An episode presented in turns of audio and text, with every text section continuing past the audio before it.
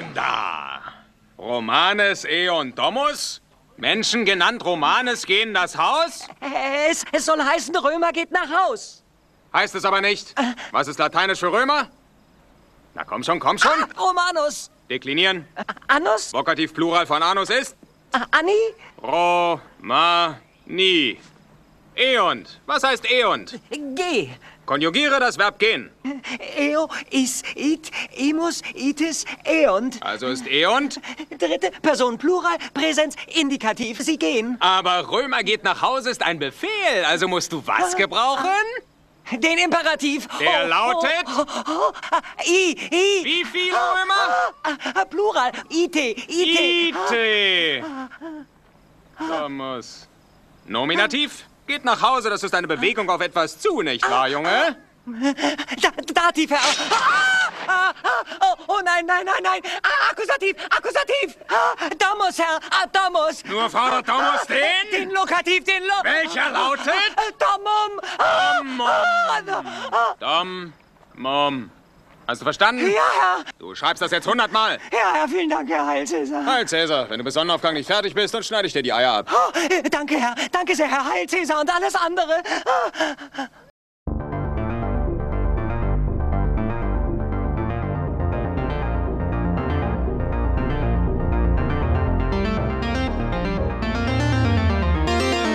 Wir schaffen das.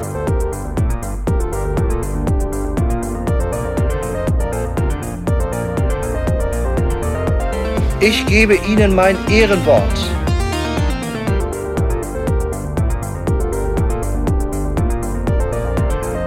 Ich liebe doch alle.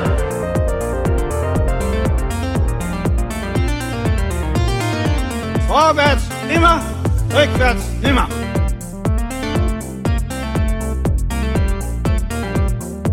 Vielleicht werde ich auch mal eine interessante politische Person in diesem Land. Könnte doch sein.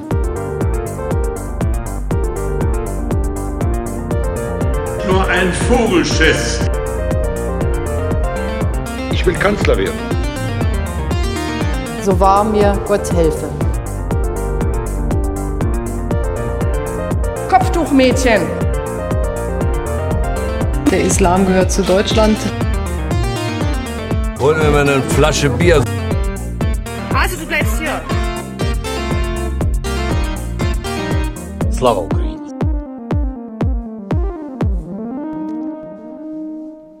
Willkommen zur vierten Sonderfolge des Tuwort-Podcasts. Die Lehre an Hochschulen wurde lange stiefmütterlich behandelt. Was zählte, waren vor allem Forschung, Publikationen ja, und Drittmittel. Lehre war für viele Wissenschaftlerinnen und Wissenschaftler eine Pflicht, eine Pflicht, auf die man in der Ausbildung aber auch nicht vorbereitet wurde. Und äh, eine Tätigkeit, die auch in Evaluationen und für die Reputation von Universitäten eigentlich keine nennenswerte Rolle spielte. Aber aus dem Aschenputtel universitäre Lehre wird vielleicht doch allmählich eine Prinzessin. Ich habe heute mit Katja Polit einen Gast eingeladen, die bei der Professionalisierung universitärer Lehre sehr kreative Wege geht. Sie arbeitet nämlich mit Game-Based Learning im Grammatikunterricht. Hallo Katja. Hallo Joachim. Wer bist du denn? Meinen Namen hast du schon gesagt. Ich bin momentan Postdoc in der germanistischen Linguistik an der Leibniz-Universität Hannover. Und dort habe ich auch promoviert und unterrichte vor allem Seminare, die mit Themen zu tun haben, die eher wenig beliebt sind, nämlich Grammatik, äh, Methoden und Statistik. Äh, Willst du uns noch kurz den Titel deiner Doktorarbeit wenigstens sagen? Oh, der Titel der Doktorarbeit war Formen und Funktionen von Paradigmen. Das äh, ist ein sehr weiter Titel. Das bezieht sich aber auf Paradigmen innerhalb der Grammatik, oder? Und nicht auf Paradigmen in der Wissenschaftstheorie oder sowas. Nee, genau. Es ging um grammatische Paradigmen im Gegensatz zu morphologischen Paradigmen. Wir klammern das jetzt mal aus, äh, denn heute geht es ja darum, dass du nicht nur eine exzellente Forscherin bist, äh, sondern eben auch sehr aktiv äh, in der Lehre und man kann auch sagen umtriebig. Du hast das hochschuldidaktische Zertifikat der Leibniz-Universität Hannover erworben. Du bist auch Mentorin für neue Lehrende. Das gibt es, glaube ich, gar nicht an allen Universitäten, dieses Format. Dann hast du den Lehrpreis der Uni Hannover bekommen, was schon unglaublich ist. Und was noch viel wichtiger ist, du hast den Wissenschaftspreis von Niedersachsen in der Kategorie Lehre bekommen und der ist sogar noch mit Geld dotiert mit 25.000 Euro. Herzlichen Glückwunsch. Wofür hast Dankeschön. du denn den Preis erhalten? Ähm, den Wissenschaftspreis habe ich bekommen vor allem für den Einsatz von innovativen Methoden ähm, in Verbindung mit klassischen Methoden. Und die innovativen Methoden, die da besonders hervorgehoben wurden, waren Inverted Classroom, das kennen einige vielleicht auch unter Flipped Classroom, ähm, Blended Learning und Gamification. Was ist Inverted Classroom? Stehen die, stehen die Tische falsch rum oder was, was heißt das? Ja, ich stehe einfach immer auf der anderen Seite des Seminarraums. Und Genau. dann sind die Studierenden jedes Mal verwirrt, weil ich immer woanders stehe. ähm, nee, also Inverted Classroom heißt im Grunde, dass das, ähm, kannst du dir vorstellen, wie so ein ganz klassisches geisteswissenschaftliches Seminar. Man hat früher zu Hause Texte gelesen und dann ist man ins Seminar gekommen und hat über diese Texte diskutiert. Wie, wie früher, was meinst du damit? Da, und, und, und das ist im, im Grunde eine Art von Inverted Classroom, sodass das heute auch ähm, nicht mehr nur mit Texten funktioniert, sondern auch mit Videos, Podcasts und so weiter. Die Idee ist, dass die grundlegende Inhaltsvermittlung außerhalb des, der Seminarsitzung stattfindet, damit das bei den Studierenden im eigenen Tempo zum selbstgewählten Zeitpunkt und so weiter und so fort stattfinden kann. Und dann trifft man sich in der Präsenzsitzung vor Ort und diskutiert vor allem über Sachen, die dabei unklar geblieben sind und kann gleich viel tiefer ins Thema einsteigen. Mhm, Das klingt vernünftig, weil irgendwie Wissenserwerb ist ja auch nicht sozusagen nur an Lernen geknüpft, sondern eben an der diskursiven Aneignung dieses Wissens. Und da müsste man, hat man mehr Zeit im Inverted Classroom, oder?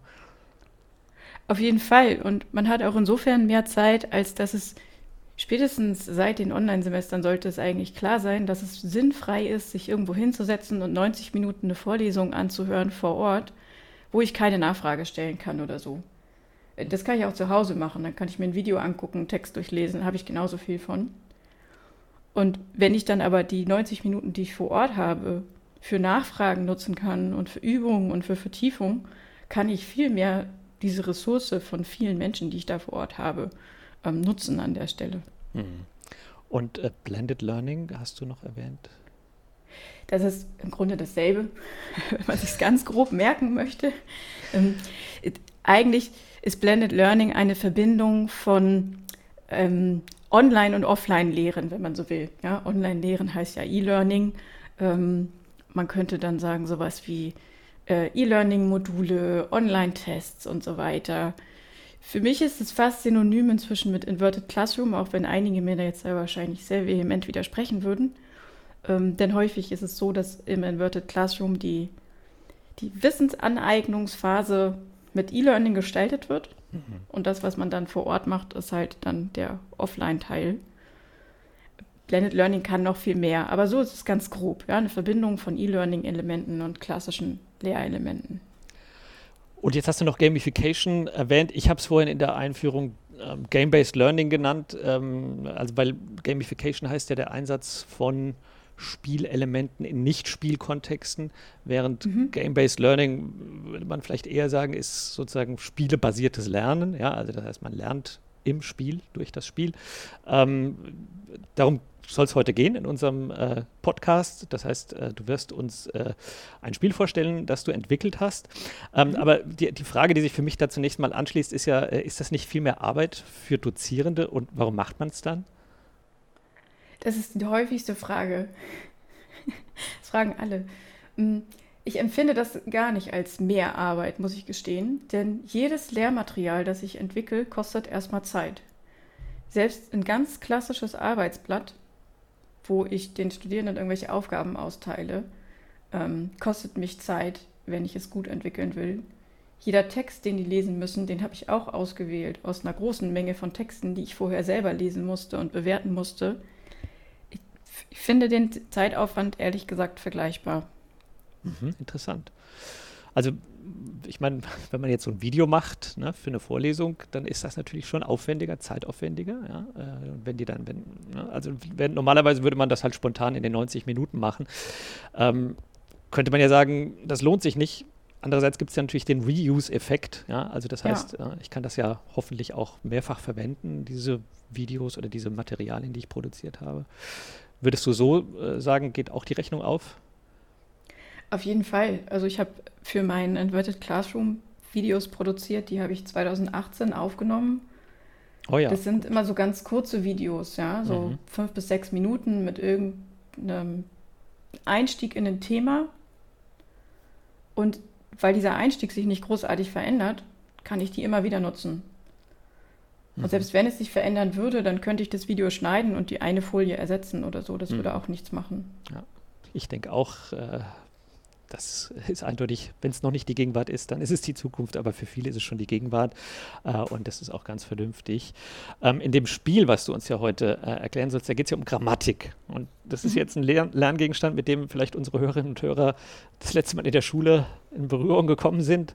Ähm, aber Grammatik, wie es an den Unis unterrichtet wird, ist ja doch irgendwie anders oder wird anders betrieben an Universitäten als sozusagen das, was man äh, mit dem Begriff der Schulgrammatik fasst. Ja, es gibt natürlich Berührungspunkte, ist klar. Äh, aber Grammatik in der Schule ist ja oft irgendwie bei Schülerinnen und Schülern nicht so populär. Da geht es um richtig und falsch und so weiter, während ne, in der Uni geht es ja eher um Modelle und, und, und um die, um die wie Modelle für bestimmte Zwecke dann auch funktionieren können.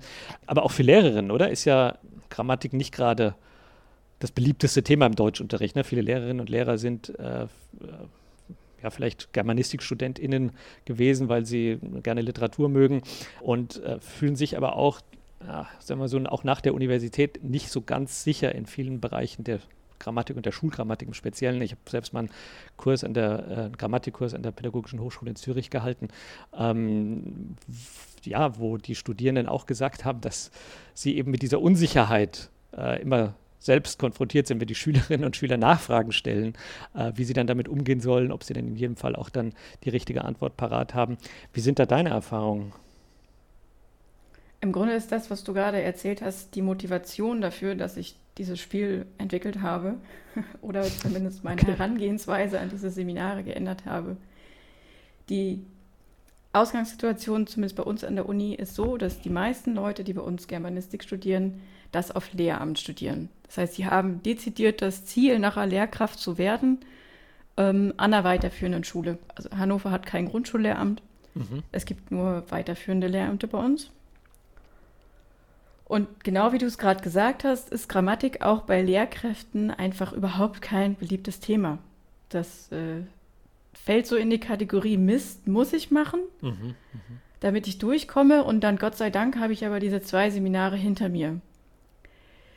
Das ist ja auch total in Ordnung. Niemand muss fähnchenschwingender Grammatik-Fan sein, so wie ich dann nachher ne? sage, das ist, ach, ich liebe dieses Seminar, ich finde es toll, kann mich stundenlang drüber unterhalten. Das muss ja gar nicht das Ziel sein. Aber ich finde es höchst problematisch, wenn Lehrkräfte ein Thema so abstoßend finden, dass sie sich dann tendenziell in der Schule hinstellen und sagen, hm, heute muss ich das mit euch machen, ich mag es aber selber nicht. Hm, genau. Denn das ist so der größte Motivationskiller, den man machen kann. Dann hat auch niemand aus der Klasse mehr Bock. Grammatikunterricht bei uns sollte eigentlich das sein, was du gerade gesagt hast, nämlich verschiedene Grammatikmodelle kennenlernen, diese Einstellung ablegen, dass es in der Grammatik auch nur richtig und falsch gibt, denn auch hier gibt es Kategorien, die genau. sich teilweise überlappen, ne, die, was weiß ich, prototypisch aufgebaut sind und deswegen gibt es Unschärfebereiche. Ähm, Ja. Und es gibt auch einfach Sachen in der Grammatik, die wir noch nicht mit unseren Theorien beschreiben könnten, sonst Genau. hätten wir nicht so viel zu forschen, ganz oft in der Sprachwissenschaft. Richtig. Das ist aber so eine Einstellung, die man erstmal im Laufe des Studiums erwerben muss. Und diese Einstellung zu erwerben, wird meiner Meinung nach erschwert, wenn man sowieso sagt, ich finde das Thema ohnehin schwer und irgendwie abstoßend. Und dann kommt mir noch einer und sagt, ich kann mich nicht mehr an sowas wie richtig und falsch langhangeln. Das macht meine Unsicherheit tendenziell noch größer. Da belegt er daran gerade die Chance, finde ich, ne? zu sagen, ja, das ist halt modellabhängig und wenn man es so betrachtet, ist es die Kategorie, wenn man es so betrachtet, ist es eine andere Kategorie. Das könnte man ja auch Schülerinnen und Schülern durchaus sagen. Ne? Also, dass es nicht so ist, wie wir äh, im Einstiegs-Audioclip gehört haben, ne? dass es immer nur um Ja. richtig und falsch geht und wenn man es falsch macht, gibt es eine Strafe. Ich glaube, diese, diese mh, Tendenz dazu, das gerne in richtig und falsch einteilen zu wollen, hat eben auch mit dieser Unsicherheit zu tun. Ja, Weil wenn ich, man kennt das ja vielleicht bei sich selber, je mehr ich nachher über ein Thema weiß, desto mehr weiß ich, was ich nicht über dieses Thema weiß. dass alle, die mal promoviert haben, spätestens haben das festgestellt. ähm, man kann das auch ganz gut bei anderen Themen ohne Promotion feststellen. Und ganz häufig ist es so bei Lehrkräften, die kommen ja an die Uni erstmal mit einer Erfahrung aus ihrem eigenen Grammatikunterricht. Dann ist Grammatikwissen ein Thema, was in der Gesellschaft immer ein gewisses Prestige hat, mhm. im Sinne von, wenn du grammatisch nicht richtig schreiben kannst, dann bist du blöd. Mhm. Also Grammatikkenntnis wird irgendwie mit Intelligenz verknüpft, was überhaupt nicht so ist. Ja? Aber so im mhm. gesellschaftlichen Diskurs ist es damit verknüpft und deswegen ist die Angst davor auch groß, da was falsch zu machen. Und dann müssen sie natürlich als Lehrkräfte nachher in der Lage sein, spontan sich Beispiele auszudenken, spontan SchülerInnen-Äußerungen zu bewerten und das erfordert halt ein echt, eigentlich ein ziemlich tiefes Verständnis von Grammatik. Was den meisten dann aber abhanden geht, weil sie sich nicht so richtig darauf einlassen. Und die Hoffnung war, wenn man das ein bisschen netter verpackt, ja, das ist, im Grunde sind das alles Arbeitsblätter in Verkleidung. Aber diese Verkleidung soll es halt ein bisschen weniger ah, furchteinflößend machen. Das ist die Idee. Und diese Verkleidung ist also jetzt ein Spiel. Und ähm, jetzt ist es aber doch so, dass man, dass es gegenüber Spielen auch natürlich gerade im Unterricht vielleicht auch oder vielleicht auch gerade an der Universität gewisse Vorbehalte gibt. Ich lese mal so die Zusammenfassung von so Vorurteilen jetzt gegenüber Computerspielen vor, ähm, mhm. wie sie, also äh, Wissenschaftlerinnen aus den Media Studies, aus der Medienwissenschaft zusammengetragen haben. Computerspiele sind trivial, irrational und werden vor allem von jungen und jungen Männern gespielt. Die sind simpel, patriarchalisch und militaristisch und fördern Fettleibigkeit, Gewalt und unsoziales Verhalten. Ihre Erzählungen sind trivial und kindisch. Sie sind keine legitimen Studienobjekte und haben nicht den Reichtum höherer Kunstformen. Sie sind eine frustrierende Zeitverschwendung, da sie stundenlang gespielt werden müssen. Die Spiele sind menschenfeindlich, gehirngewaschen und zwanghaft.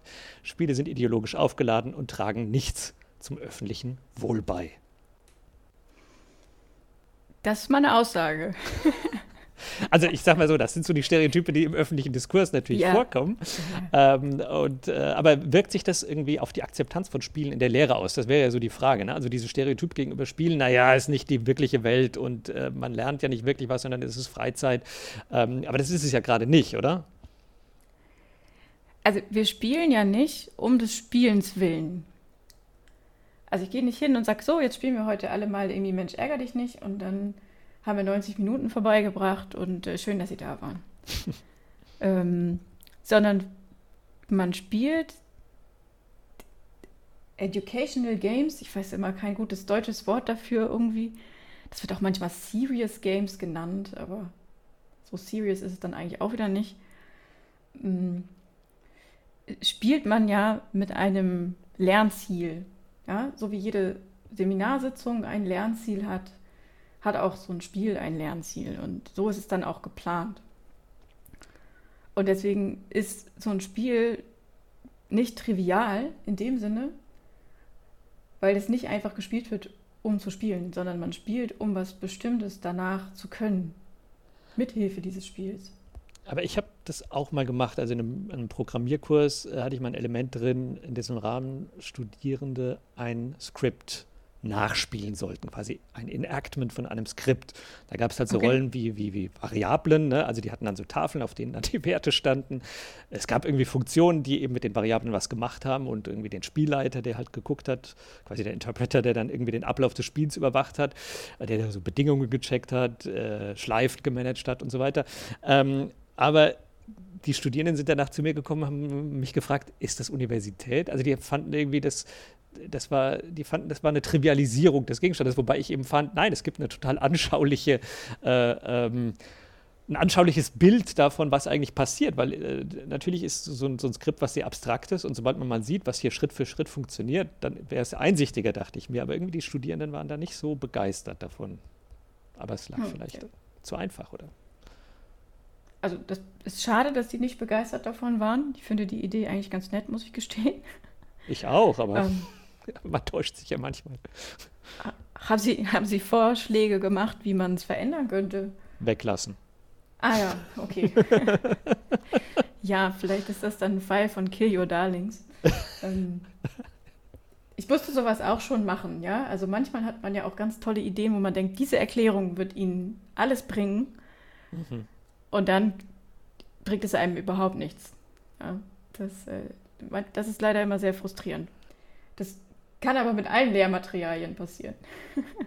Ja, klar. Kann einem wirklich mit allen Lehren, also wirklich mit allen Materialien passieren, da hast du völlig recht. Aber bist du denn selbst Gamerin? Also bist du selbst darauf gekommen, weil du eben sowieso immer spielst? Äh, oder wie ist das?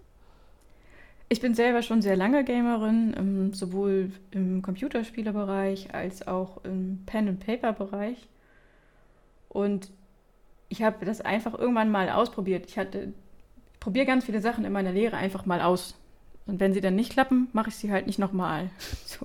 Klar. Und äh, ich habe irgendwann einfach mal probiert, diese eine Sitzung, also einmal 90 Minuten, wo es nur um das Üben von bestimmten Strukturen ging, ähm, zu gamifizieren. Das habe ich, ich wusste damals nicht mal, dass dieser Begriff existiert, ehrlich gesagt.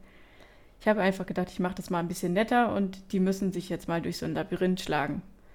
Statt Aufgaben zu besiegen, äh, Aufgaben zu bearbeiten, müssen sie diese Aufgaben besiegen. Mhm äh, wie können sie die besiegen? Also sind die Aufgaben jetzt mal irgendwie kleine Monster oder Wesen, was auch immer man sagen will, in diesem Labyrinth. Ja, es, am Anfang gab es ein Labyrinth, es gab vier Monster und das war's. Okay. So, es hat nicht ja. mal 90 Minuten gedauert, vielleicht 15 oder so. Und das kam gut an. Das fanden die lustig. Und dann habe ich das sukzessive mit den Studierenden weiterentwickelt, sodass dann ein ganzes Spiel draus geworden ist. Aber es war nicht so, dass ich von Anfang an geplant hatte, ich will jetzt unbedingt mit denen ein Spiel machen sondern es war eher Zufall. Verstehe. Kannst du uns mal ein Beispiel geben? Also wir können ja mal sowas spielen. Wie, wie sah denn sowas aus? Ähm, also meistens ist es so, dass die Studierenden, nee, nicht meistens, das ist falsch. Eigentlich immer ist es so, dass die Studierenden ein, äh, einen Ausdruck bekommen, also ein A4-Blatt, auf dem ein Labyrinth abgebildet ist. Ja? Okay, habe ich jetzt vor mir. Dieses, das, ja, habe ich jetzt. Dieses Labyrinth ist von Dornen umrankt. Du kannst also leider nicht außen rumgehen. Das, das war früher nicht so. Was dazu geführt hat, also das Ziel ist, durch dieses Labyrinth zu gehen, ja, und am Ende den Schatz am Ende des Labyrinths zu bergen. Und da ist auch ein Ausgang. Und was dann in, beim ersten Durchlauf gleich eine Gruppe gemacht hat, ist zu sagen, ist mir alles zu blöd, ich gehe außen rum. Super. Ich, und dann habe ich da Dornen drumherum gepackt um dieses Labyrinth, um zu sagen, nein, nein, nein, dürft ihr nicht. Da habe ich gesagt, na gut, okay. Auch schon erfahrene Rollenspieler, glaube ich. Ja. ja. Leute machen Sachen, mit denen man nicht gerechnet hat. Das ist sowohl im Spiel so, als auch im Seminar. Das definiert, glaube ich, hm. sogar das Spiel, oder? Das ist genau der Punkt. Ich glaube schon. Ja. Und ähm, also du, du stehst jetzt im Grunde mit drei anderen MitspielerInnen vor diesem Eingang des Labyrinths mhm. und musst dich durch dieses Labyrinth durchschlagen zu einem Schatz am Ende. Und auf dem Weg zu diesem Schatz begegnest du immer wieder Wesen, Monstern, was auch immer, die, die sich dir in den Weg stellen. Du kommst nicht weiter. Und du kannst sie besiegen, indem du entweder in der leichten Version einen Lösungssatz auswählst, der eine bestimmte geforderte syntaktische Funktion enthält, oder in der schwierigen Version, indem du selber einen Satz bildest, mhm. der eine bestimmte Struktur hat, je nach Gegner. Dann mach doch mal. Dann spielen wir mal. Ja, also es könnte zum Beispiel sein, du bist jetzt mit deinen drei KumpanInnen, ja, bist gerade in das Labyrinth gekommen. Alles ist dunkel, ihr könnt gar nicht mehr so gut sehen. Keiner von euch hat daran gedacht, eine Lampe mitzunehmen, richtig doof. Ähm, und äh, geht ihr also so langsam durch die Gänge voran und als ihr gerade um eine Ecke kommt, hört ihr so von um eine Ecke so ein Zischen. Und ihr seid aber nicht schnell genug und schon schnellt eine Valenzviper auf euch zu und will euch beißen. Und die einzige Möglichkeit, diese Valenzviper abzuwehren, ist, wenn ihr schnell identifizieren könnt, welche von den beiden folgenden Sätzen ein detransitives Verb enthält. Oh Nämlich einmal, die Viper stiehlt der Eule die Beute oder die Viper schlängelt sich durchs Gras. Ah, okay.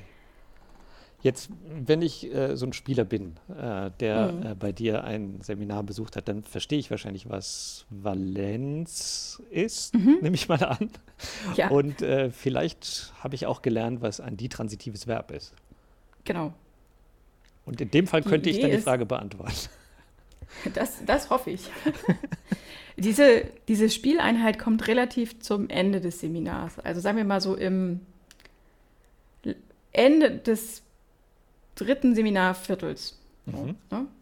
Also so nach drei Vierteln des Ja. Seminars, wo die Leute hoffentlich ähm, einen guten Überblick über die Seminarinhalte bereits haben. Und es dient dann der Festigung dieser Inhalte und auch der Übertragung dieser Inhalte. Weil was häufig passiert, die können, die wissen, was ein detransitives Verb ist, aber können sie es auch identifizieren in neuen Sätzen. Das ist so der nächste Anforderungsbereich dann, ja. Mhm. Das ist auch die einfache Version. Und in der schwierigen Version müssen sie dann selber Beispiele damit bilden. Also das, was sie auch in der Schule nachher machen müssen. Hm, genau, ja. Also die transitives Verb ist ein Verb, das drei Argumente. Genau, ein Subjekt ja. und noch zwei weitere Argumente. Mhm. Und in diesem Fall wäre das jetzt, ähm, die Viper stiehlt der Eule die Beute, weil stehlen kann die transitiv sein. Jemand stiehlt jemandem etwas. Oder ich gebe dir ein Buch. Genau, geben, schenken, sowas. Ganz typisch. Hm. Okay, also keine leichte Frage, glaube ich, für unsere Hörerinnen und Hörer. Aber Wenn die mein Seminar besucht hätten, dann wäre es vielleicht eine leichte Frage. ja, aber wir haben ja gerade gesagt, ähm, dass äh, natürlich Kategorien in der Grammatik modellabhängig sind. Es gibt ja auch einzelne Schulen dann ähm, und so weiter. Wie ist das? An welchem Modell orientiert sich dein Spiel? Die Terminologie, die wir verwenden, ähm, sowohl im Seminar als auch die ich dann in dem Spiel verwende, weil das Spiel ja ursprünglich für dieses Seminar konzipiert wurde, ähm, basiert auf dem Arbeitsbuch Deutsche Syntax von Pittner Beermann. Das ist ein nahe Studienbuch, das sind diese schwarz-gelben Mhm. Bücher, die auch immer sehr viele schöne Aufgaben enthalten zum Selbststudium. Und das ist vor allem für den Bereich Satzglieder das, was wir im Seminar als Grundlage verwenden. Das heißt, wenn unsere Hörerinnen und Hörer dieses Buch durcharbeiten würden, könnten sie dieses Spiel auch erfolgreich bewältigen. Das ist gut möglich. Das würde mich tatsächlich mal interessieren. so. Also wenn jemand Lust hat, auf jeden Fall danach bitte bei mir melden. Das würde mich interessieren. Sehr schön. Du gibst uns Rückmeldung, falls das wirklich passiert ist. Ja. Ja, auf jeden Fall. Also du hast das narrative Setting jetzt schon ein bisschen geschildert. Man ist also eine Gruppe von vier Personen und wir haben sowas Mhm. wie Fragen und also die eigentlich Monster sind, also, ne, Mhm. also Aufgaben, die sind Monster und es gibt schwere und leichte. Wie heißt das Spiel? Das Spiel heißt Dungeons and Syntax. Warum heißt das so? Es ist angelehnt an Dungeons and Dragons. Ähm, Eines der oder vielleicht das älteste Pen-and-Paper-Rollenspiel, was so im Umlauf ist. Ähm, ja, das kennen die meisten Studierenden zumindest vom Hören sagen. Ähm, und deswegen habe ich es auch so genannt, weil sie dann sofort in so einem Spielemodus sind, wenn sie wissen, was jetzt gespielt wird. Ja, also vielleicht kann man sagen, ne, also Dungeons and Dragons, Verliese und Drachen. Also da geht es auch darum, dass man sich quasi durch ein unterirdisches Labyrinth arbeiten muss. Und Kann man machen. Es hat noch Ja, sehr richtig. viele andere ja, ja, Möglichkeiten. richtig, richtig, ri- Aber ja, so ja. ein klassisches, man nennt es dann Dungeon Crawl, Mhm, ähm, genau. man geht irgendwo lang, bringt irgendwas um, was sich einem im Weg, st- äh, Weg stellt und kriegt am Ende einen Schatz. Das ist schon ein sehr, sehr klassisches Setting. Und da gibt es eben äh, quasi einen Erzähler, eine Erzählerin, Spiel, Mhm. äh, und, und die äh, sozusagen kreiert diese Settings, diese Situationen, äh, die dann die SpielerInnen bewerten, bewältigen müssen. In, diesem, in dieser Adaption hier jetzt nicht. Nein, nein, Also klar. Aber ich meine jetzt nur erstmal Dungeons and Dragons. Also, Ach so, aber das hast ja, du ja. nicht übernommen, genau. Aber es gibt so Nee. ähm, andere Sachen, die hast du übernommen. Also sowas wie eben, es gibt unterschiedliche Monster und es gibt Charakter. Genau, diese, also das bezieht sich vor allem auf die schwierige Version. Mhm. Mm, Die sind ja maximal zu viert, die Studierenden in den Gruppen. Und das liegt daran, dass ich mir auch das Konzept geborgt habe, dass äh, SpielerInnen in so einer Gruppe unterschiedliche Fähigkeiten haben können. In Dungeons and Dragons ist es so, wenn man einen Charakter, also die Figur, die man dann spielt, erschafft, dann hat dieser Charakter eine bestimmte Klasse. Zum Beispiel kann man Magier sein, Kriegerin oder so. Ja? Ganz grob gesagt. Und das habe ich adaptiert für diese Spielvariante hier jetzt. Jede Person in dieser Vierergruppe hat auch eine Charakterklasse. Man kann, also es gibt, es gibt Krieger oder Kriegerin, Heiler oder Heilerin, Schurke oder Schurkin und Magier oder Magierin. Das sind ganz, ganz klassische Rollenspielklassen. Und diese Charakterklassen, wenn man sich die auswählt, haben jeweils eine Spezialfähigkeit. Wenn einem ein Monster, also im Grunde eine Aufgabe, im Laufe dieses Labyrinths zu schwierig ist, kann man diese Spezialfähigkeit einsetzen, um eins dieser Monster einfacher zu machen. Das ist so ein bisschen, um Frustration vorzubeugen in dieser schwierigen Variante. Das ist ein wichtiges, äh, natürlich ein, also, oder ein wichtiges Designprinzip bei, bei Gamifizierung, ne, dass man Frustration versucht zu vermeiden, beziehungsweise dass Ja. man versucht, die Aufgabenschwierigkeit an die Fähigkeiten der Gruppe anzupassen. Insofern äh, kann ich das gut nachvollziehen. Mhm. Und was sind das für, für Fähigkeiten dann? Also kannst du vielleicht mal ein Beispiel geben? Also zum Beispiel kann der Krieger oder die Kriegerin kann die Fähigkeit mit dem Namen einschüchternden Ruf. Das sind immer so kleine Karten. Also die Studierenden bekommen dann Karten. Da vorne ist, vorne auf der Karte ist eine, ein kleines Bild von dieser Figur abgebildet. Diese Bilder habe ich selber gemacht mit Excel, ehrlich gesagt. Pixelgrafiken mit Excel erstellt. ähm, und dann äh, steht auf der anderen Seite ein, äh, die, der, der Fähigkeitenname und dann gibt es immer einen sogenannten Flavortext, der steht dann immer ganz direkt unter dem Fähigkeitennamen, da dann immer steht irgendwas Lustiges, so wie bei dem einschüchternden Ruf steht da halt Ah oder so. ne? Und dann steht da die Fähigkeitenbeschreibung und in diesem Fall sagt die Fähigkeit, dass man so laut und wild brüllt, dass das Monster eingeschüchtert ist und sich deswegen einfacher besiegen lässt. Man darf eine geforderte syntaktische Funktion streichen und es darf man aber nur einmal im Spiel ein einsetzen. Und dann schreien die Studierenden wirklich? Manchmal ja. Oh Gott. Also ich habe es jetzt gerade vor zweieinhalb Wochen wieder gespielt. Mhm. Ähm, und da hatte ich tatsächlich zwei Gruppen, die sehr inbrünstig diesen einschüchternden Ruf zwischendurch eingesetzt haben. Das äh, ist immer sehr lustig. Okay, und dann haben wir, also was mir jetzt noch nicht ganz klar geworden ist, ähm, in deiner Darstellung, das heißt, man wählt sich einen Weg durch das Labyrinth. Es gibt also offenbar mehrere Wege wahrscheinlich demnach. Und äh, es ist also abhängig von den Wahlen, die die Studierenden da treffen, treffen sie auf quasi zufällig unterschiedliche Monster. Ist das richtig? Genau, also dieses Labyrinth kannst du dir vorstellen, ist tatsächlich einfach ein Ausdruck, ja, den man hinlegen kann. Oder inzwischen kriegen die den von mir digital zur Verfügung gestellt und dann haben die das auf ihrem Tablet vor sich liegen. Und in diesem Labyrinth sind verschiedene Punkte mit so kleinen roten Symbolen markiert. Und wenn man an so ein rotes Symbol kommt, heißt das, hier triffst du jetzt auf ein Monster. Und es gibt insgesamt 49 Monster. Und damit ich nicht, also so eine Seminargruppe besteht so aus 40 Leuten oder so. Das heißt, ich habe da 10 Gruppen, die das gleichzeitig spielen. Damit ich nicht 10 mal 49 Karten ausdrucken muss, gibt es diese äh, Karten als Zufallsauswahl äh, als YouTube-Video. Man, ich habe eine PowerPoint-Präsentation erstellt, in der diese Karten einfach ganz oft hintereinander als Folien vorkommen. Und dann kann man super einfach mit der Aufzeichnungsversion von äh, Funktion von PowerPoint, wenn man einstellt, dass diese Folien irgendwie nur 0,2 Sekunden angezeigt werden oder so, das ganz schnell durchlaufen lassen und daraus ein Video erstellen. Und dann kriegen die den Link von mir zu diesem YouTube-Video. Die starten das Video, die halten das an beliebiger Stelle an und dann wird ihnen eine Karte angezeigt, Okay. also ein Monster. Okay, interessant, ja. Interessant. Und da sind die immer großer Fan von. Also sie sind immer ganz beeindruckt von diesem Video und es hat ungefähr fünf Minuten gedauert, das zu machen. So viel zu deiner Frage, ist das nicht super viel extra Arbeit? Ja, ich hätte jetzt gedacht, das macht man dann äh, in ja, JavaScript und so. Und, äh, aber nein, ja klar, so kann man es auch machen. Es war PowerPoint. Okay, ähm, äh, wollen wir mal noch ein, eine Aufgabe machen?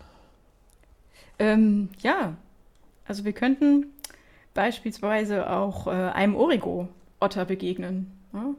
Also da leben, leben alle möglichen Ja, Wesen in diesem Labyrinth. Und ähm, der Origo-Otter, wenn man den in der einfachen Version trifft, dann fordert er einen Satz mit einem komitativen Modaladverbial. Das fordert du er aber, aber auch in der schwierigen Version. Und ich glaube, also spätestens bei komitatives Modaladverbial haben die meisten Leute jetzt keine Ahnung mehr, was es ist. Ja, da könnte man jetzt A schreien und könnte sich das kommutativ wegmachen zum Beispiel, oder? In der leichten Version nicht, das funktioniert nicht. Da hat man zwei Sätze zur Auswahl. Ja, ja genau. In der schwierigen Version würde das gehen. Hm, da könnte man jetzt äh, diesen Origo-Otter anbrüllen und dann könnte er vergessen, dass es ein kommutatives Modaladverbial ist und man könnte ein beliebiges Modaladverbial nehmen. Mhm. Also Modaladverbial, da geht es um Bestimmung der Art und Weise, ne? Genau. genau, es ist ein Satzglied, was die Art und Weise bestimmt und kommutative Modaladverbiale sind solche, wo es ganz grob gesagt darum geht, dass man etwas mit jemandem macht. Also was weiß ich, ich äh, unterhalte mich in diesem Podcast mit dir. Ah nee, das ist ein blödes Beispiel, das war keins. Ähm, ich fahre mit meiner Mutter in den Urlaub oder so. Ne? Dieses mhm. mit meiner Mutter wäre ein komitatives Modaladverbial. Mhm. Und mit einem 20-seitigen Würfel würfle ich. Wäre das auch ein? Das wäre ein instrumentales Modaladverbial, weil ich den Würfel dann dazu benutze, zu würfeln. Mhm. Aber wenn ich mit meiner Mutter in den Urlaub fahre, dann benutze ich sie nicht dazu, um in den Urlaub zu fahren. Mhm. Genau. Dann ist sie nur dabei. Also kann auch sein, dass ich sie dazu benutze, dahin zu fahren, weil sie fahren kann und ich nicht, ja. Aber das ist schon was anderes, wie sie dazu zu benutzen. Wenn sie bezahlt, ja. Aber ähm, da sind wir jetzt natürlich genau an dem Punkt. Also wer, woher weiß man, dass die Antwort richtig oder falsch ist? In der leichten Version gibt es einen Lösungsschlüssel. Mhm. Ähm, inzwischen mache ich das so, dass ich diesen Lösungsschlüssel durch reingebe, wenn Sie das einmal durchgespielt haben. Aha, also dann im Nachhinein quasi, ja. Es kann natürlich sein, dass Sie auf dem Weg dann was falsch beantwortet haben. Mhm. Ne? Mhm. Und dann wären Sie eigentlich spieltechnisch nicht weitergekommen. Mhm. Das ist aber so ablenkend, wenn die nach jedem Monster, auf das sie treffen, erstmal in diese Tabelle gucken, ob das jetzt richtig war oder falsch, das, das läuft völlig aus dem Bruder. Das funktioniert nicht. Mhm, interessant, ja. Ähm, die sind außerdem dann ganz, also sie sind versucht, nicht mehr drüber nachzudenken, sondern einfach gleich in die Tabelle zu gucken. Aber ich weiß es nicht, ich gucke mal in die Lösung. Ganz ehrlich, würde ich auch so machen, ja. Ähm, und dann habe ich mit denen darüber gesprochen. Ich sage, Leute, so ist es. Das beobachten wir hier. Wie können wir das ändern? Und dann haben die vorgeschlagen, dass man halt diese Liste erst bekommt, wenn man einmal durch das Labyrinth in der leichten Version durch ist. Und so machen wir es jetzt auch. Das funktioniert gut. Dann können die das überprüfen. Mhm. Und meistens ist es so, dass sie auch tatsächlich alles richtig haben. Also es gibt mal ein, zwei Sachen, die sie dann nicht richtig hatten und dann kann man mich rufen und dann diskutieren wir kurz darüber. Meistens kriegen sie es aber auch selber dann schon ausdiskutiert, weil, ach ja, stimmt, das hätten wir sehen können oder so. Da sind die schon weit genug an der Stelle im Seminar zu. Ja, das Positive ist ja auch, dass man eben eine Gruppe ist und auch voneinander lernen kann. Ich glaube, das ist ja ein wesentlicher Effekt dabei auch. Ne? Deswegen ist es auch kein Spiel, was man alleine spielen kann, mhm. weil sie sich eben noch gegenseitig unterstützen können. Mhm. Jetzt ist es ja doch so, dass wir bei so einem Entwerfen von einem Spiel es mit sehr vielen Designentscheidungen zu tun hat, die jetzt nicht unbedingt äh, in den Kompetenzbereich von Linguistinnen fallen, oder? Also äh, wie hast du das gemacht? Also wie, wie hast du äh, den Dungeon, also die, dieses Labyrinth kreiert? Wie, wie bist du auf die Spielklassen, auf die Charakterklassen gekommen? Wie bist du auf diese Spezialfähigkeiten gekommen? Kannst du dazu ein bisschen was sagen? Ich kann vor allem dazu sagen, dass das lange gebraucht hat. Also das habe ich nicht innerhalb von einer Woche oder so aus dem Boden gestampft, sondern das ist über mehrere Semester gewachsen mit den Studierenden zusammen. Ähm, die erste Version, wie gesagt, war eine, wo es wirklich nur dieses Labyrinth gab. Dann gab es zu diesem Labyrinth eine Tabelle. In der ersten Spalte der Tabelle war ein nettes Bildchen, was ich von Pixabay genommen habe. Und in der zweiten Spalte war eine Aufgabe. Das, das war die erste Prototypenversion davon. Und dann hatte ich in das Labyrinth diese Bildchen, die auch in der Tabelle waren, reingesetzt. Ne? Aha, ja. Und habe gesagt, so, jetzt müsst ihr durch dieses Labyrinth laufen und dafür trifft ihr auf dieses Monster und dann müsst ihr diese Aufgabe bearbeiten. Und dann habe ich, nachdem ich das das erste Mal gemacht habe, das war eine relativ spontane Idee, ähm, mit denen darüber geredet und gesagt, wie fandet ihr das? Ähm, hat das irgendwie also hat euch das motiviert, das zu bearbeiten? Was könnte man daran verbessern? Und dann hat die Gruppe vorgeschlagen, dass es interessanter wäre, wenn halt nicht schon klar wäre, an welcher Stelle des Labyrinths man auf welches Monster trifft. Mhm, mh. Das heißt, es müsste möglich sein, so eine Zufallsauswahl zu treffen aus einem Pool. So wie wenn man beispielsweise einen E-Learning-Test macht und man sagt, die müssen sechs Fragen beantworten. Und eigentlich gibt es aber 36 Fragen und aus diesem Fragenpool von 36 Fragen werden immer zufällig sechs gezogen, die sie dann beantworten müssen. Ja? So ist es dazu gekommen, dass ich mir mehr Wesen ausgedacht habe, also eigentlich nur mehr Aufgaben. Und dann auf diesem Labyrinth nicht mehr das Foto von dem Wesen hatte, sondern einfach nur so einen kleinen, ja, so ein kleines rotes Symbol, wo klar war, hier kommt jetzt irgendeins. Dann habe ich, ich weiß gar nicht, wie viel es in der zweiten Version dann waren, aber auch nur so 12, 14 Stück oder so. Also 12, 14 Wesen. Mhm. Dann habe ich das nochmal mit denen gespielt und mir wieder Feedback eingeholt und gesagt, ja, das ist schon viel besser. Und dann habe ich aber für mich gemerkt, dass es ganz fürchterlich ist, immer diese Karten mit den Monstern auszudrucken. Für so viele Leute. So ist es zu dieser Idee mit dem YouTube-Video gekommen. Aber das heißt, was wir davon festhalten können, ist ja eigentlich, ähm, erstens ist es ein evolutionärer Prozess, der gar nicht so schnell ja. an ein Ende kommt. Und zum anderen, ich glaube, das ist eben wirklich ein großer Unterschied zu sonstiger Lehre, dass man wirklich auf das Feedback der Studierenden Wert legt und auch angewiesen ist. Ne? Also wenn ich sonst in ein Seminar gehe und irgendwie halt meinen Stoff durchnehme in irgendeiner Weise, äh, dann kriege ich normalerweise dieses Feedback. Ich hole das nicht so intensiv ein. Ja? Aber in dem Fall ist es ja wirklich sozusagen konstitutiv dafür, wie sich das Spiel dann nach und nach entwickelt. Eigentlich ist es schade, dass man das sonst nicht so einholt. Ne? Also, ja, ja, schon hab, klar. Ich muss, muss gestehen, dass ich viele meiner Lehrmaterialien so entwickelt habe durch explizites Feedback einholen von den Studierenden. Also auch teilweise Handouts, auch meine Videos, die ich im Flip Classroom verwende. Die Flip Classroom-Methode allgemein, als ich die das erste Mal eingesetzt habe, habe ich die durch einen Teaching Analysis Poll an der Uni Hannover begleiten lassen und die, da von den Studierenden Feedback eingeholt. Wie können wir das verbessern? Wie hilft es ihnen? Was lenkt sie ab? Toll. Ähm, und meine Erfahrung ist eigentlich, dass die da sehr viel zu, zu sagen haben. Also generell, also die haben gutes Feedback zu geben, nicht im Sinne von positives Feedback. Mhm. Da, das freut einen natürlich immer. Klar. Aber im Sinne von konstruktivem, wertvollen Feedback, wenn man ihnen explizit sagt, was man denn befeedbackt, das habe ich jetzt erfunden, das Wort, ähm, befeedbackt haben möchte. Und es funktioniert wirklich gut. Okay, also das heißt, du hast das nach und nach entwickelt, äh, das Spiel, aber du hast ja auch so eben Bilder ähm, und du hast so fantasievolle Namen. Äh, wie, wie, wie, wie, wie wird man da kreativ? Also wie kommt man auf Origo Otter? also ich habe ein Faible für Quatsch. Und äh, zwar ein Faible für Wortspielquatsch. Schon mhm. immer gehabt. Ist mhm. als Linguistin vielleicht auch echt mhm. hilfreich. Ja. Oder, weiß ich nicht, Berufsvoraussetzung, keine Ahnung. Ähm, und also die Namen auszudenken war wirklich kein Problem. das, äh, weiß ich nicht. Man, man, ist, man steht unter der Dusche und man denkt sich, oh, Phonetikvogel. Und schon hat man das nächste Monster kreiert im Grunde. Mhm.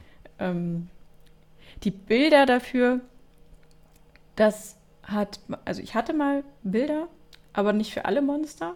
Mhm. Und dann hatte ich irgendwann mal das Glück, ein Semester einen Tutor zu haben in einer meiner Veranstaltungen.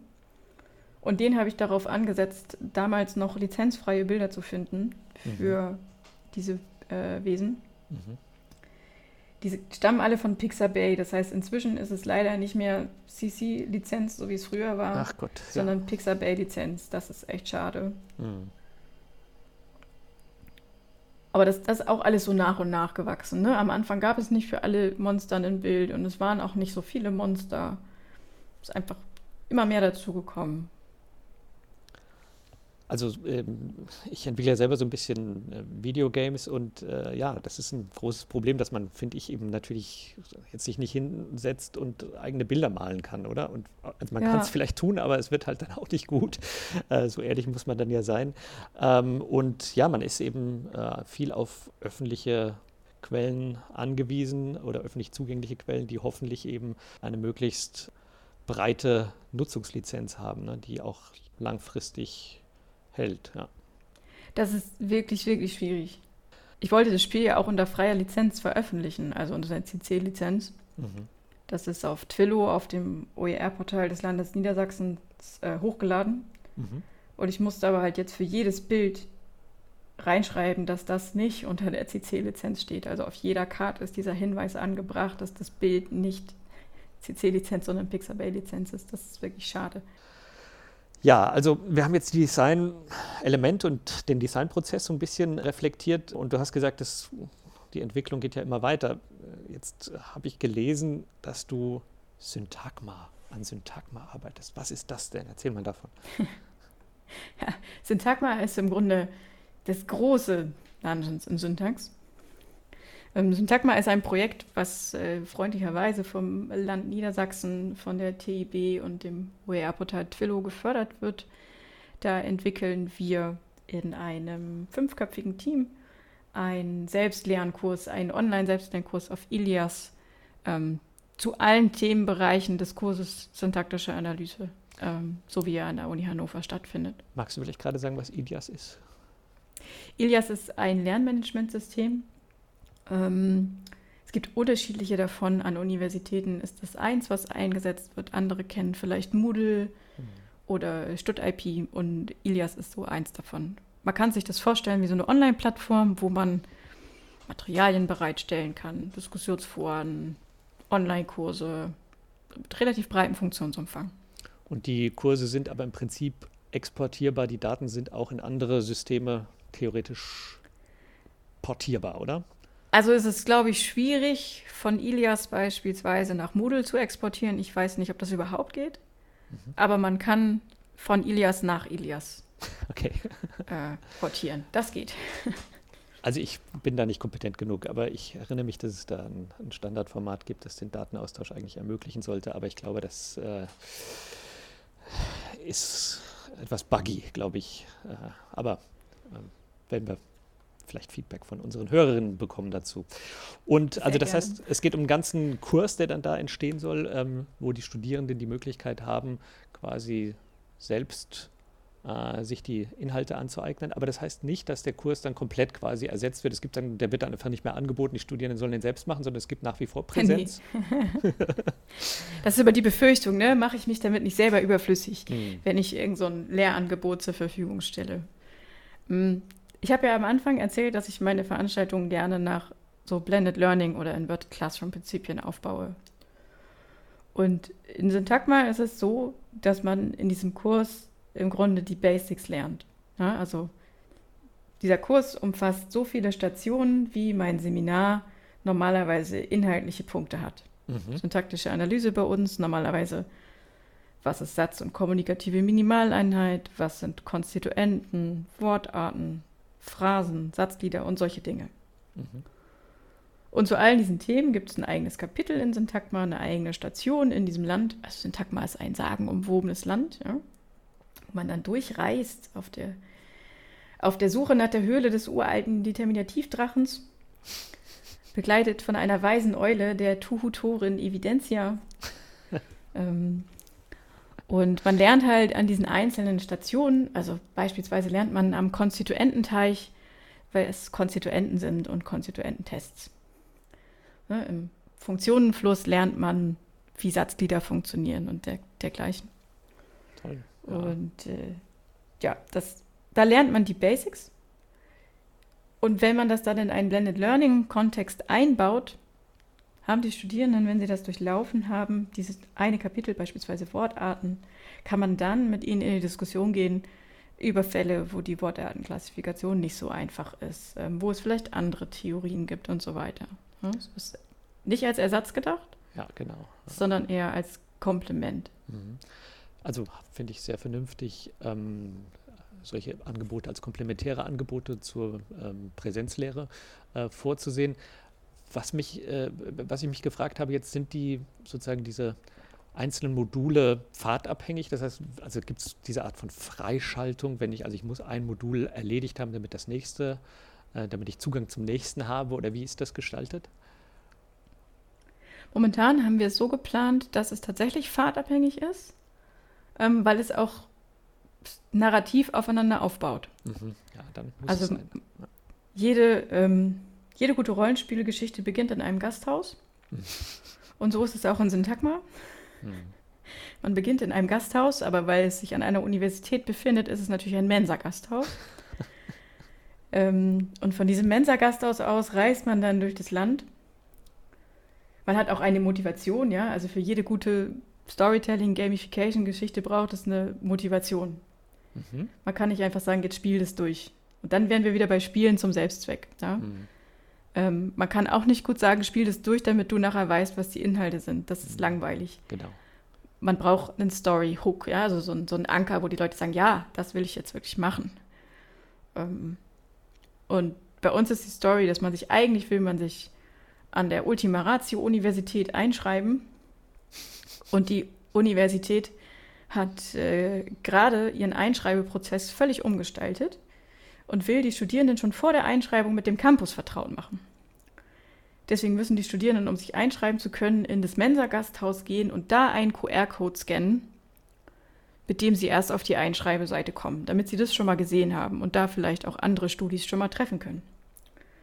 Man macht sich also auf den Weg in dieses Mensa-Gasthaus und das Zertifikat ist nicht da, auf dem dieser QR-Code hängt.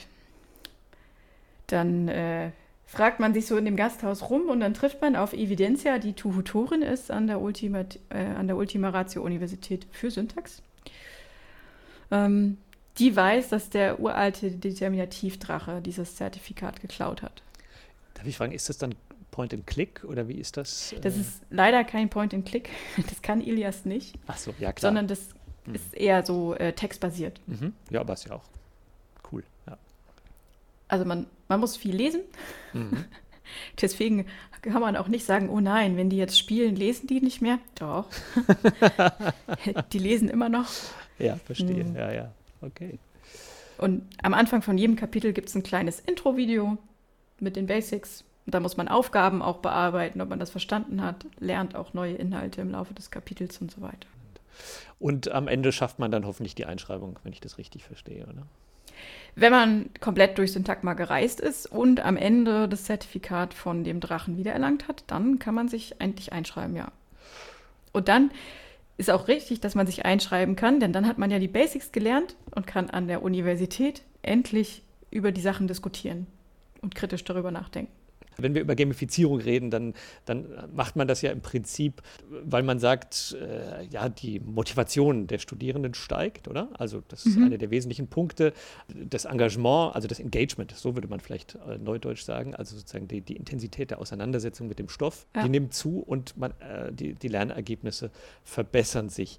Ähm, und da gibt es eben verschiedene ja, Mechanics oder Mechanismen äh, im Spieldesign, die das besonders ja, wie soll ich sagen, steigern oder die dazu beitragen, besonders stark beitragen. Und eben eines ist, die Freiheit scheitern zu können, also Fehler zu machen, ja, ohne dass man gleich schlechte Noten äh, bekommt.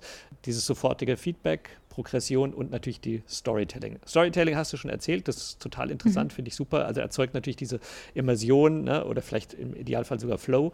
Ähm, wie sieht es aus mit, äh, mit äh, sofortigem Feedback? Das bekommen sie auch ähm, insofern, als dass man im Laufe von Syntagma, wenn man diese einzelnen inhaltlichen Kapitel durchläuft, auch Aufgaben zu den Themen bearbeiten muss. Also so, wie man es im Seminar auch machen müsste. Man kriegt ja normalerweise einen Inhalt präsentiert im Seminar und dann heißt es so, jetzt probier das mal aus bei ein paar Aufgaben, ob du es wirklich verstanden hast.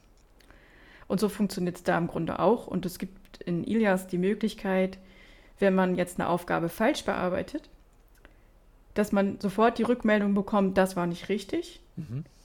Und dass man dann aber auch ein Feedback geben kann, so wenn du das angeklickt hast, dann hast du dich von Eigenschaft bla bla ablenken lassen. Guck dir nochmal das und das an Ah, super. oder so. Ah, das ist ja sehr gut, ja, in der Tat. Also äh, es hat auch keine ne negative Konsequenz, wenn man das falsch macht. Man könnte auch einfach gleich weiterklicken, wenn man das dann möchte.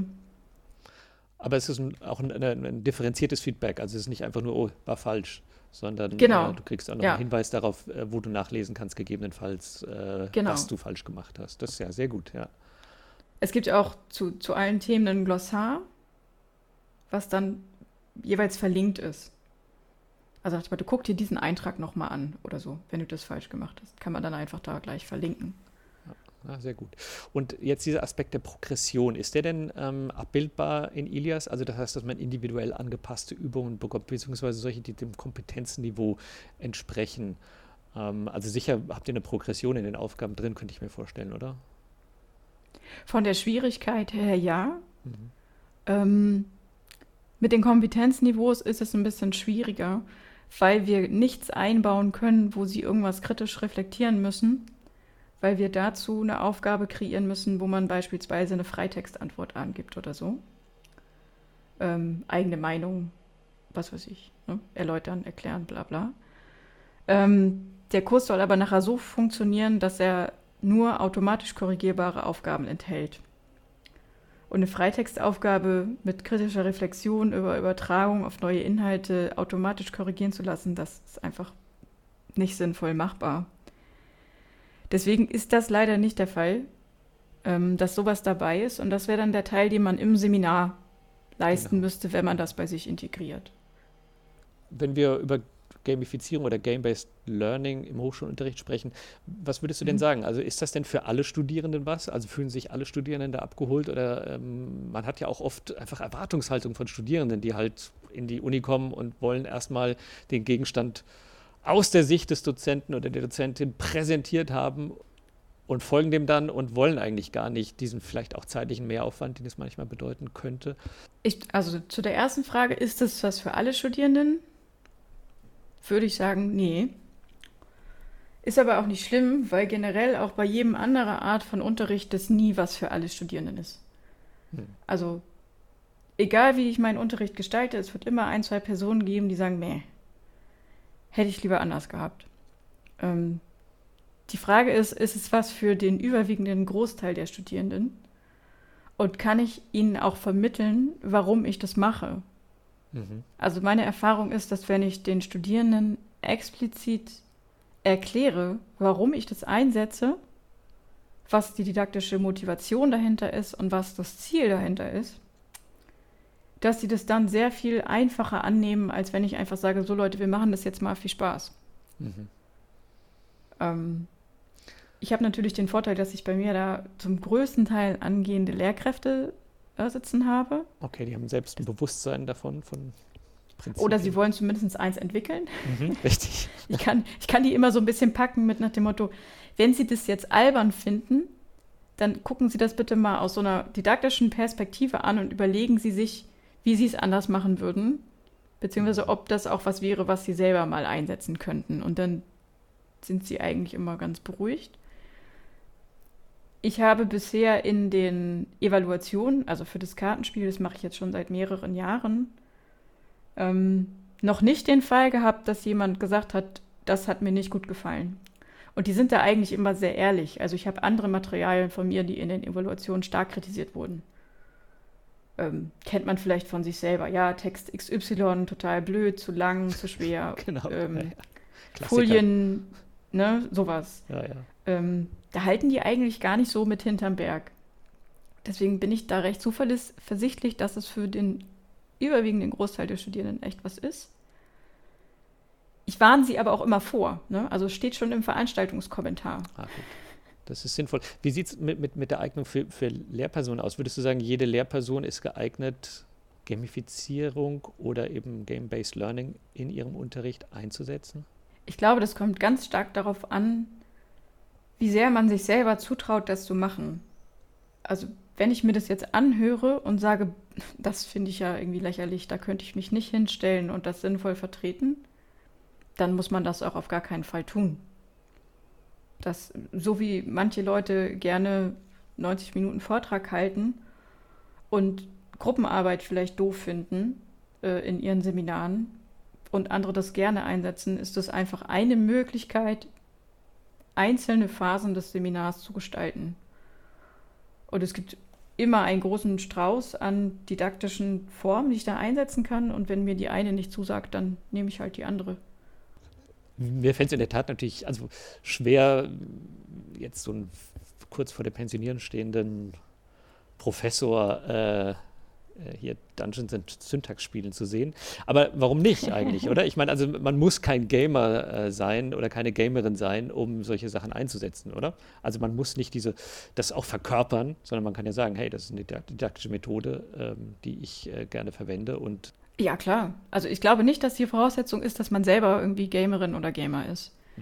Und das, aber, also, es ist auch immer ein bisschen eine schwierige Kategorisierung. Bin ich Gamerin oder Gamer, ja, weil ich mich gerne mit meinen Freunden treffe und dann Siedler von Katan spiele? oder bin ich nur Gamerin, wenn ich jeden Abend zwei Stunden am Computer hocke und da zocke? Ne? Also irgendwie echt schwierig. Sowieso ähm, klar, ja.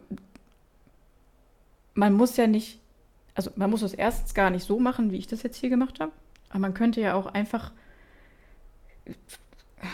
ganz einfache spielerische Elemente einbinden. Also was weiß ich, es gibt äh, fünf Aufgaben, die Sie jetzt bearbeiten können, ja. Und dann lasse ich auswürfeln, welche wir zuerst bearbeiten. Hm. Wenn ich es ganz basal ansetze, ist sogar Auswürfeln schon ein spielerisches Element, weil es sehr, sehr viele Spiele gibt, die mit Würfeln funktionieren. Hm, klar. Also das ähm, wichtig ist, dass man sich selber damit wohlfühlt, wie mit jeder Methode auch. Und wenn man glaubt, man könnte das mal machen, dann würde ich immer sagen, einfach mal ausprobieren. Mehr als dass man danach sagt, mache ich nicht nochmal, kann eigentlich nicht passieren. Hm, genau. Ich meine, es gibt natürlich auch äh, so äh, Fehler oder Designfehler, die man irgendwie machen kann oder die bestimmte Effekte haben. Ne? Also wenn, wir haben es vorhin schon gehabt, also wenn irgendwie beispielsweise die Aufgaben zu schwer sind, ja, oder wenn es hm. Bestrafungsmechanismen im Spiel sind. Also beim Spiel, was ich mal entwickelt habe, da haben die Studierenden gesagt, äh, ich sterbe dauernd, das macht mir keinen Spaß. Ja? Also dieses Learning by Dying habe ich gedacht, ist eine super Sache, aber ist, glaube ich, gar nicht so. Ja? Also der Erfolg äh, oder die Motivation beim Überleben ist halt doch größer als beim Sterben. Und, komisch, äh, ja. komisch, ne? Ähm, also kannst du noch irgendwie Tipps geben oder Dinge, von denen du sagen würdest, also in meinem Designprozess, äh, da sind mir folgende Fehler unterlaufen, die könnten andere vermeiden, wenn sie sowas machen. Mm, also, weil es ja im Grunde zum größten Teil nur verkleidete Arbeitsblätter sind, ähm, kann man dieselben Stolperfallen durchlaufen wie bei jedem normalen Arbeitsblatt auch. Also ich kann zum Beispiel ähm, die Aufgabe nicht klar formulieren. Ne? Hm.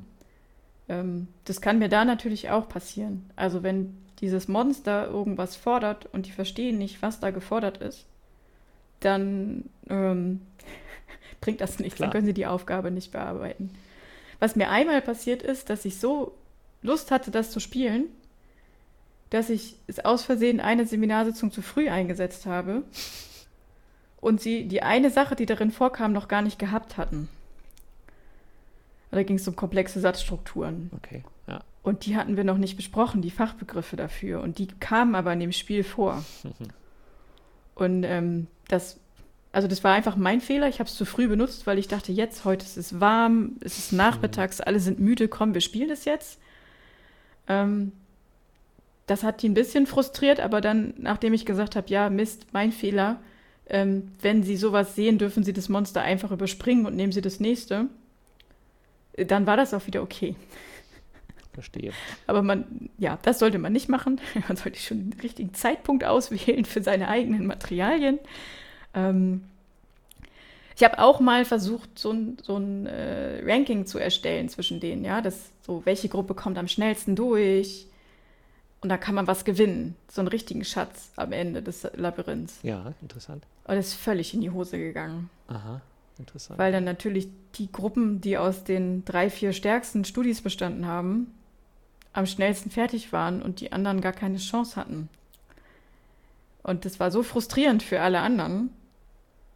Das werde ich nicht nochmal machen. Also ich glaube, wenn die sich selber Wettbewerb schaffen, ja, irgendwie zwei Gruppen, die nebeneinander sitzen, sagen, haha, wir werden schneller fertig sein als ihr und die andere sagt, okay, Challenge accepted, dann ist das okay, aber nicht von der Lehrperson irgendwie so eine Bestenliste führen lassen, ähm, oder sagen, ja, die erste Gruppe, die fertig ist, kriegt einen Schokoriegel. Das äh, funktioniert meiner Erfahrung nach nicht gut. Also sowas ja, wie Wettbewerb. Das finde ich auch einen ganz spannenden Punkt, nämlich, ne, also das äh, eigentlich, also alle Computerspiele, die man kennt, die arbeiten eben mit Scores und mit, mit, mit, mit Leaderboards und solchen Sachen. Ähm, mm. Aber ich glaube auch, dass das in der Lehre tatsächlich äh, manche Leute, aber halt eben nur die Guten, motiviert, die ja. anderen äh, eben demotiviert und wir machen das ja für alle und äh, da würde ich dir voll zustimmen, ja. Ähm, wie siehst du das? Ähm, gibt es ein zu viel an Game-Based Learning oder an Gamifizierung? Also kann man das Pferd auch zu Tode reiten? Bestimmt. Es äh, ist mir noch nicht gelungen. ich muss aber auch gestehen, also dieses Kartenspiel, ne, Dungeons und Syntax, das ist eine Sitzung im ganzen Semester. Mhm. Ne? Das ist nicht zu viel. Absolut nicht. Das ist ein ähm, Akzent und ein Highlight, klar. Ja. Genau. Und das andere, das als Begleitung einzusetzen, das kann ich noch nicht sagen, ob das zu viel ist. Ja, haben wir noch nicht getestet mit den Studierenden. Ähm, die haben zwar einzelne Kapitel davon schon Probe gespielt, aber wir entwickeln das ja noch, das heißt noch nicht fertig. Ich würde aber sagen, auf jeden Fall kann man das Pferd da zu Tode reiten. Ähm, es bietet sich vielleicht auch nicht bei jedem Thema an. Und wenn man es die ganze Zeit macht, dann wird es, glaube ich, auch schnell langweilig. Und dann kommt vielleicht auch dieses, ja, können wir das nicht mal, also können wir nicht auch mal ein normales Arbeitsblatt wieder machen? Hm. Hm. So, das also ich habe das selber bei mir schon festgestellt in anderen Veranstaltungen, die ich besucht habe. Ich habe relativ viel Fortbildungen besucht im Laufe meiner hochschuldidaktischen Ausbildung. Und ganz häufig ist es in diesen Fortbildungen so, dass immer irgendwelche Kennenlernspiele gemacht werden. ja. Und ich wirklich keine Freundin von Kennenlernspielen, so wie wir suchen uns jetzt alle eine Postkarte aus und sagen, woran uns dieses Bild erinnert ähm, wir stellen uns gegenseitig unseren Schlüsselbund vor und erzählen uns, wofür die Schlüssel sind und wir erfahren deswegen was über die anderen. Wenn man das in jeder Veranstaltung macht, ist das zu viel. also, und das sind ja auch so spielerische Elemente, ja. Und das kann man echt zu viel von machen, ja.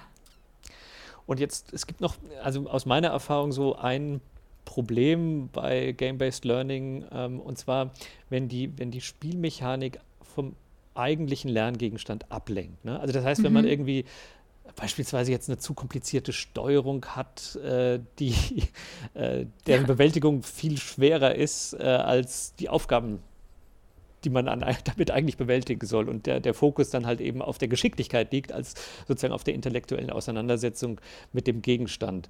Ähm, hast du das Gefühl, äh, oder also versuchst du deine, deine Erzählungen, dein Narrativ äh, ja nicht, nicht zu weit weg führen zu lassen, beziehungsweise immer wieder auch über die Namen rückzubinden an den Lerngegenstand? Oder wie, wie funktioniert das bei dir?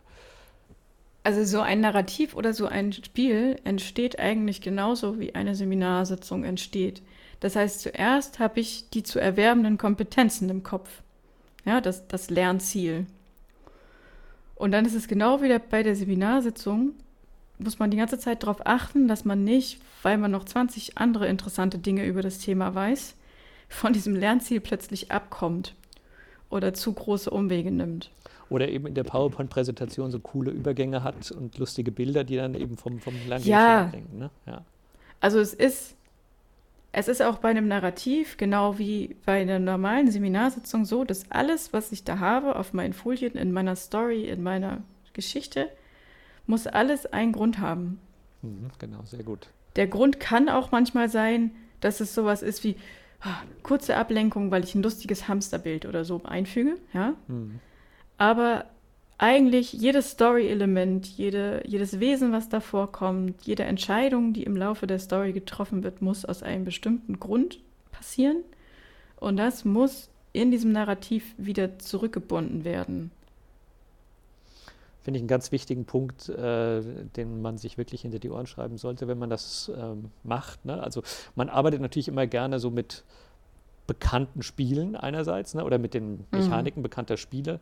Ähm, machst du ja auch, ähm, aber das entbindet nicht von der Pflicht, ja, den, in der prozeduralen Rhetorik des Spiels den Gegenstand abzubilden, ne? weil das ist dann, oder das sind, glaube ich, die guten Spiele, die guten Lernspiele, wo dann auch unmittelbar den Studierenden vielleicht klar wird, warum man das spielt, ja, und warum, wo vielleicht sogar der Vorteil des Spiels gegenüber einer rein regelbasierten Erklärung beispielsweise liegt oder so. Ne? Das muss sowieso, also der Sinn des Spiels sollte immer klar sein. Das ist ganz wichtig, ja. Mhm.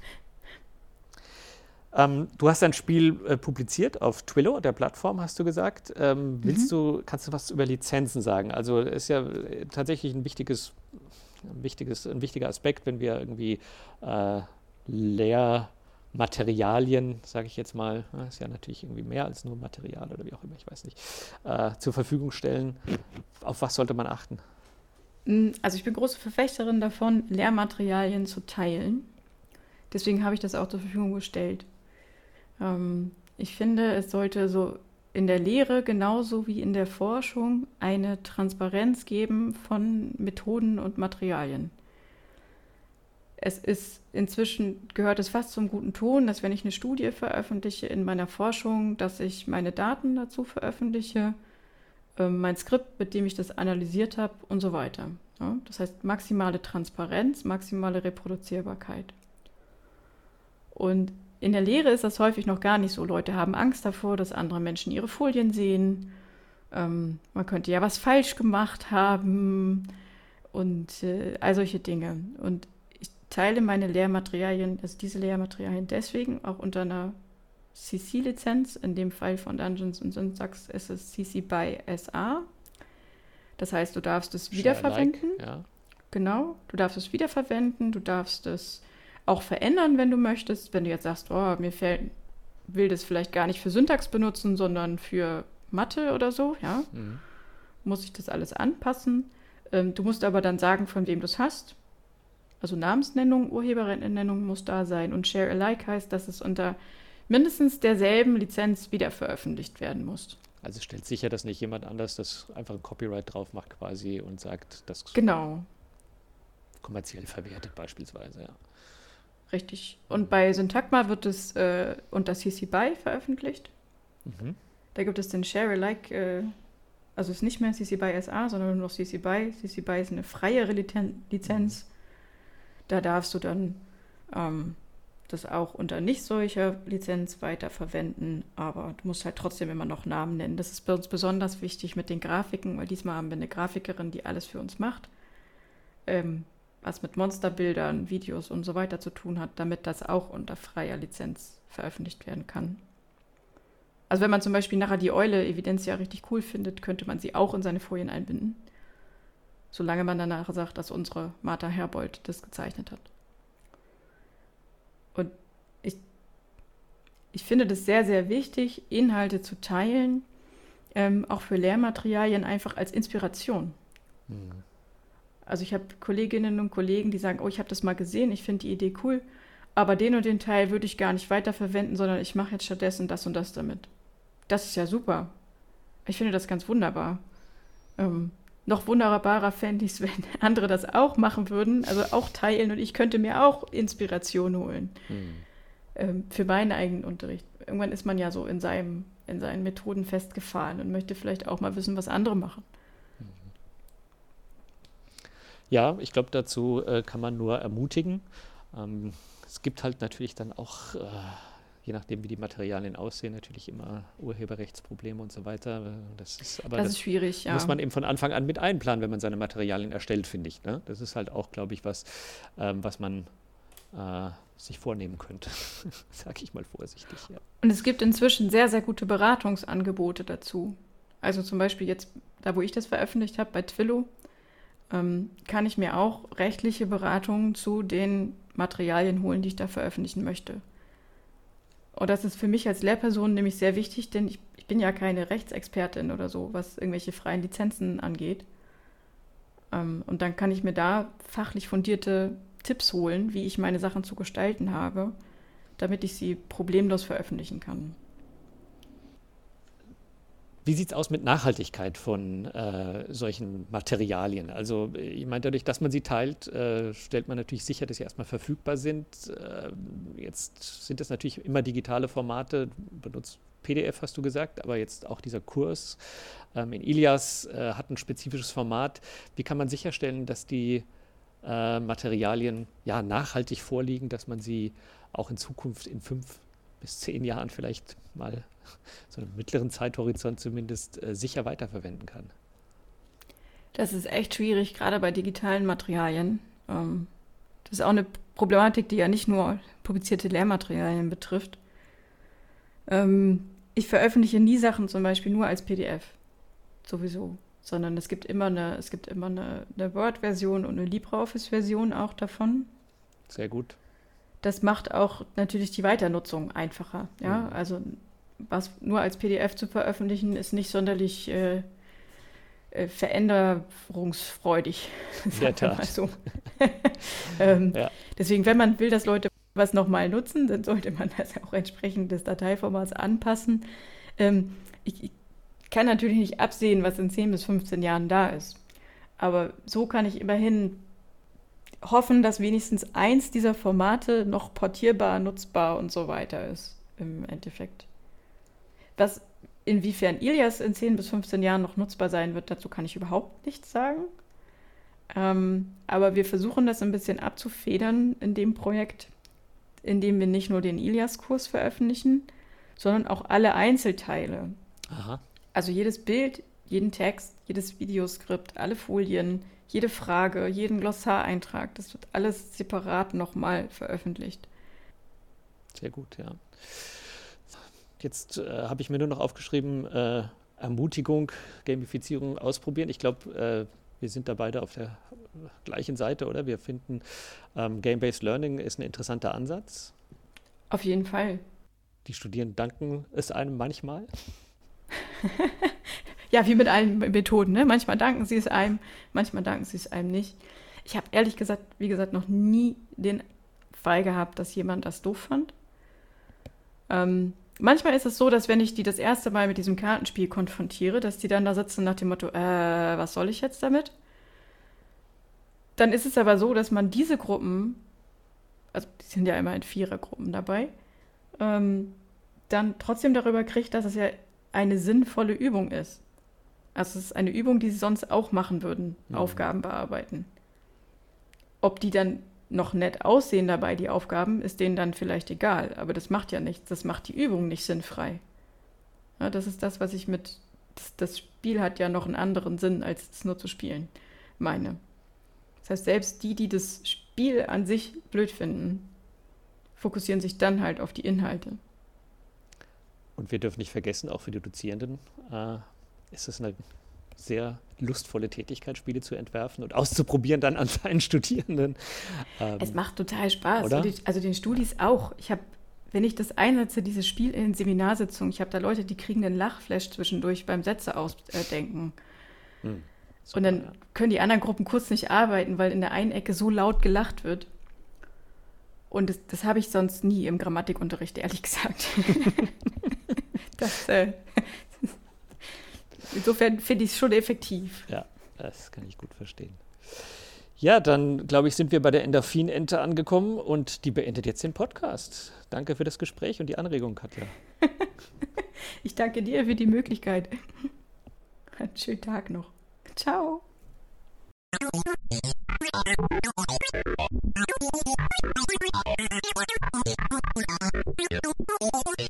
Ja.